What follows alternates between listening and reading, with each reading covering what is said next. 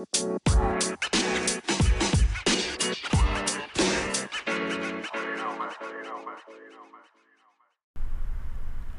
んにちは。医学英語発音コーチのエイミです。このラジオは発音マニアのエイミが医学英語に関するあれこれを皆さんと一緒に学習していく番組です。えー、私、このラジオの中でですね、自分のことを発音の変態ですと何度か自己紹介をしてきたんですけれども、先日ラジオを聞いてくださっているあるクライアントさんがですね、この発音を拾ってくださって、エイミさんは本当に発音に関しては変態ですよね。と、マンツーマンのレッスン中に言ってくださいまして。まあ、褒めてくださっていたのか、単に惹かれていたのか、それはよくわからなかったわけなんですけれども、とりあえず拾っていただけて嬉しかったです。T 先生、今回も聞いてくださっていますか？いつもコメントありがとうございます。また、ピリッとスパイスの効いたコメントをお待ちしております。さて、それでは今日もメルマガ読者様からの英語のお悩みにお答えをしていきたいと思います。今日はですね、前回8回目のラジオで取り上げたペンネームミルクティー先生からの2つ目のご質問にお答えしていきたいと思います。先生、良いご質問を2つもお寄せいただいて本当にありがとうございます。では、いただいたメッセージはこちらです。普段発音練習をするときはどのようなものを教材として練習をしたらよいでしょうか？はい、発音練習は何を使って行えばいいでしょうかというご質問です。私は今自分の専門分野の中で興味のある論文のアブストラクトを発音練習に使用しているのですが、いかがでしょうか？これまで英会話の先生にアブストラクトを自分で音読して発音をチェックしてもらったこともあるのですが、専門用語ばかりで内容はよく理解できないと言われます。うん、一般的な英会話の講師の方でしたらどうしてもそうなっちゃうかなとは思います。これはよく伺うお話です。はい。もし他に発音練習用の題材として良いものがあったり、題材を選ぶ時のコツなどがあれば教えていただければ嬉しいです。よろしくお願いします。はい。ということで、今回のご質問は、英語の発音練習、何を使ってやったらいいの？というご質問ですね。はい。このテーマはですね、ひいてはその題材を使ってどういうふうに練習をすればいいのかなというところまでつながってくるかなと思いました。まあ、何を使ってどんな風に練習をするのかですよね。例えば帰国子女でもないけれども発音が綺麗な日本人の方とかもいるわけです。そういう方たちは何を使ってどうやって練習をしてきているのかと、そういう感じも含んでいるのかなと思いました。ということで今日は発音練習に使う題材の選び方と、それを使ってどうやって練習をしていくのかというところも少しお話ができたらなと思っています。どうでしょうか？リスナーの皆さんはこのトピック興味ありますかね？まあ多分ある方がこれを聞いてくださっているかと思うんですけれども、まあ、お医者様はですね、やはり発音練習にアブストラクトを使われている方が多いなと、皆様からお話をお聞きしていて、私はいつも思っています。で、おそらくその理由は、英語論文がお医者様にとっては一番身近な英語だからなのかなと思うんですよね。で、アブストラクトももちろん悪くはないです。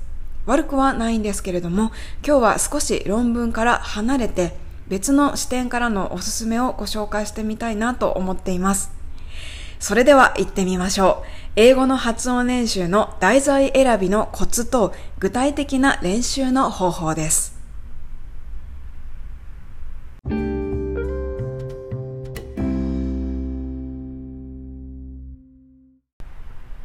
ではまず発音練習に使う題材選びを考えてみたいと思います。これは私はですね、2つくらい大事なポイントがあるかなと思っていますので、まずそれをさっとお伝えしていきたいと思います。では、発音練習用の題材選びのポイント1。これは、あなたが実際に使う単語や言い回しの多く入っているものを選ぶということです。はい。当たり前やんと思われた方、すみません。えっとですね、発音練習だからといって、発音用の教材にある例文とかですね、そういうのを一生懸命練習してくださる真面目な方もいらっしゃるのですが、それはしなくていいですよということです。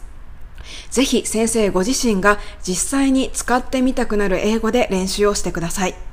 英語学習は楽しく、そして実践的にやりましょう。これが一つ目です。次、発音練習に使う英文題材選びのポイント2です。これはネイティブの音声があるものを選ぶということです。はい。これ割とですね、お手本なしの状態で発音練習をされている先生もいらっしゃったりするので入れました。練習をするからにはですね、具体的な目標というものがやはり必要です。目標となるものなしになんとなくこんな感じかなと音読をするのはまああまりいい練習とはやはり言いにくいです。ですのでネイティブの発音音声のあるものつまり目指す場所が見えるものを選んでください。ということです。以上です。で、この2つを論文のアブストラクトで考えてみましょう。最初のですね、興味の持てるものを選ぶという項目は、もちろんお医者様であれば論文のアブストラクトでクリアされていると思います。ただ、二つ目のネイティブの音声があるというところがちょっと微妙なのかなと思います。それでも、えー、論文のアブストラクトの音声があるものというのも存在しますよね。例えば NEJM The New England Journal of Medicine ですね。こちらであれば、ポッドキャストで1週間のサマリーが音声で公開されています。こういったものをお使いになるのがいいんじゃないかなと思います。あ、この NEJM のポッドキャストのことは、以前からお付き合いのある外科医のレン先生にまた教えていただきました。レン先生、いつもありがとうございます。ということで、論文を発音練習に使うのなら、The New England Journal of Medicine のような音声のあるものを用意しましょうということですね。そして論文以外のものとして私が先生たちにいつもお勧めしているものが2つあります。1つ目。これは医療系の海外ドラマのセリフを真似をするという練習です。ああ、いつもやってるやつねと思ってくださった方もいらっしゃるかもしれません。はい。私がウェブサイトやこのラジオでいつも皆さんと一緒にやっているやり方ですね。次、もう一つ。まあ、ドラマはいいのはわかるよと。でも、ハードルがちょっと高いです。という方多くいらっしゃいます。またはですね、ちょっといいんだけど日常会話すぎるということもあるかもしれません。そういった場合、もう少し学会発表に寄せて考えてみると、私は医療系の TED がいいと思います。はい。ああ、 TED ね、ですよ。はい、 TED です。ご存知の方も多いと思うのですが、えー、ではない方に簡単にご説明をすると、 TED はアメリカの非営利団体と、その団体が主催している世界規模の講演会の名称になります。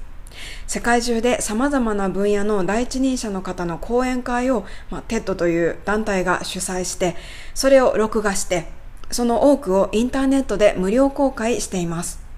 この TED には医療系の題材もめっちゃたくさんあるんですね。そして、これが素晴らしいんですが、各スピーチの文字起こしが完璧です。完璧です。さらに多くの動画には日本語訳までついているので、英語学習をされる研究者の方にはぴったりな題材となっています。ということで、学会発表を見据えて発音練習をされるのであれば、私はまずは TED がおすすめかなと思います。では実際に TED を使ってどんな風に練習をすればいいの？というところが大事ですので、ここから一緒に TED で発音練習をしていきましょう。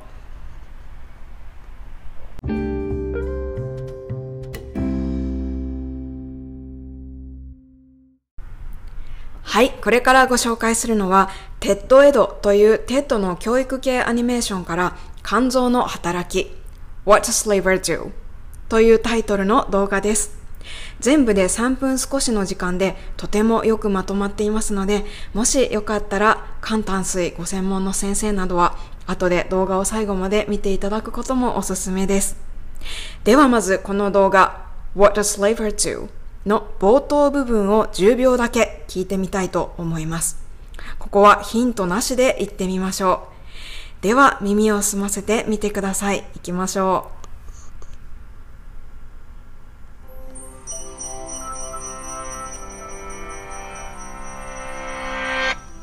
There's a factory inside you that weighs about 1.4 kilograms and runs for 24 hours a day. This is your liver. はい、こんな感じです。どうでしょうかもう一回聞いていきたいと思います。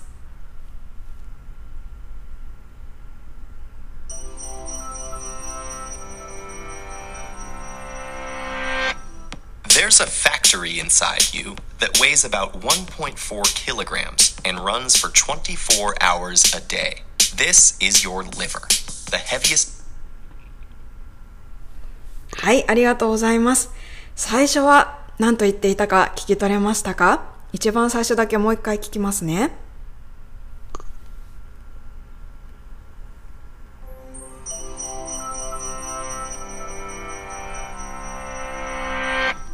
There's a factory inside you はい、ここまでです。There's a factory inside you. あなたの体の中には工場があります。という言葉から始まっています。で、まずここまでを徹底的に同じように発音できるように練習していきます。お一人でするときはですね、ネイティブの発音を何回も聞いて、少しずつ真似をしていくようにしてみてください。今は私が発音しますので、後についてできるだけ同じように言っていきましょう。では行きましょう。あなたの体の中には工場があります。There's a factory inside you.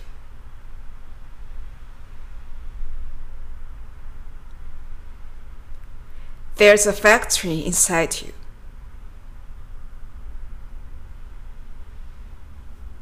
はい、ありがとうございます。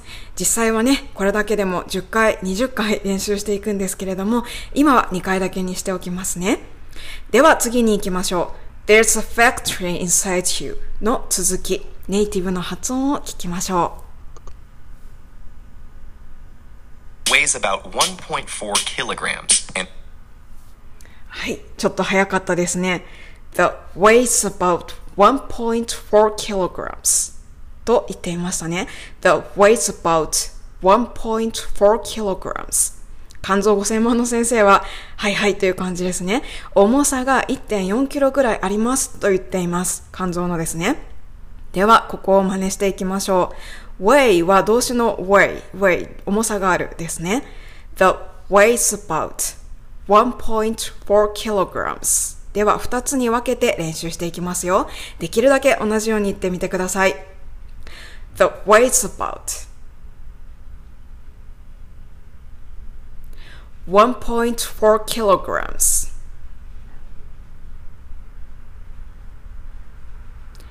The weighs about 1.4 kilograms. ではつなげましょう。The weighs about 1.4 kilograms.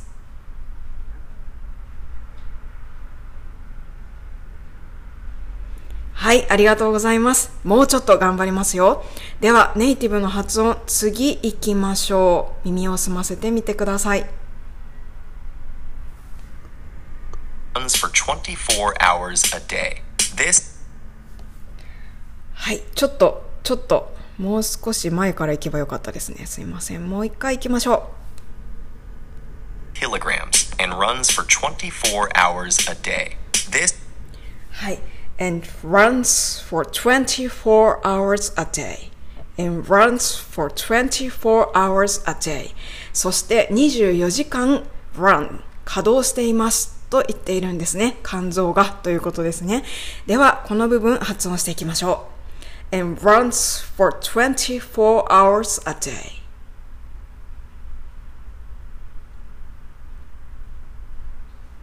もう一回行きましょう。and runs for 24 hours a day.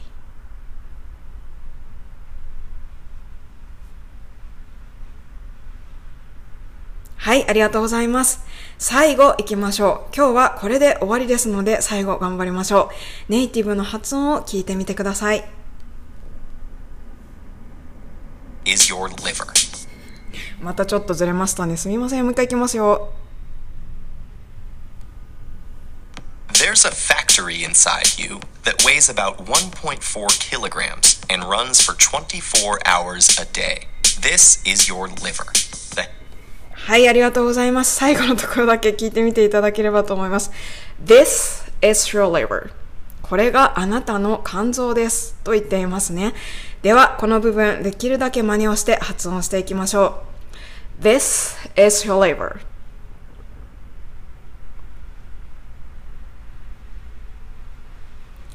This is your liver.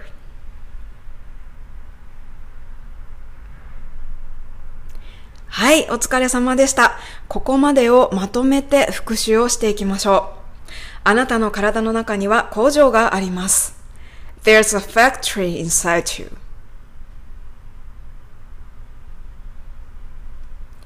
それはおよそ1.4キロほどで The weighs about 1.4 kilograms.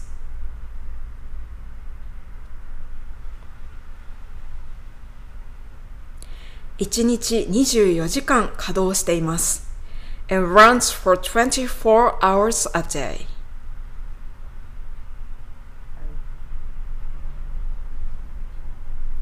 これはあなたの肝臓です。This is your liver.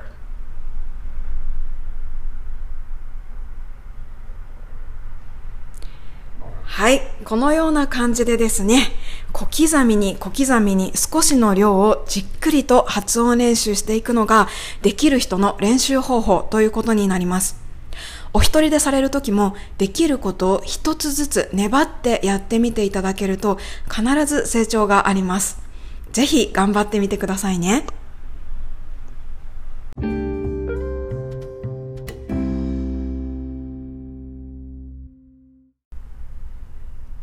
今回は英語の発音練習の題材選びのコツ、それからそれを使っての具体的な練習の進め方についてワークしながらお話をしていきましたが、いかがでしたでしょうか？えー、っと、医学系論文のアブストラクトであれば、音声の用意できるものを使うということ。例えば、The New England Journal of Medicine とかですね。または医療系のドラマのセリフを真似して練習をする。もしくは医療系の TED を使って練習をする。そして実際に練習するときは次々進まず、ほんの少しの量をじっくりやってみてください。というお話になります。発音練習のおすすめの教材ですね。これは実は今回のミルクティー先生以外の先生からも結構質問をいただいていました。このラジオがもし何かのヒントになりましたらとても嬉しく思います。じゃあ最後にですね、今日の英文を気持ちを込めてちょっと一人で練習してみたいと思います。うん There's a factory inside you that weighs about 1.4 kilograms and runs for 24 hours a day. This is your liver.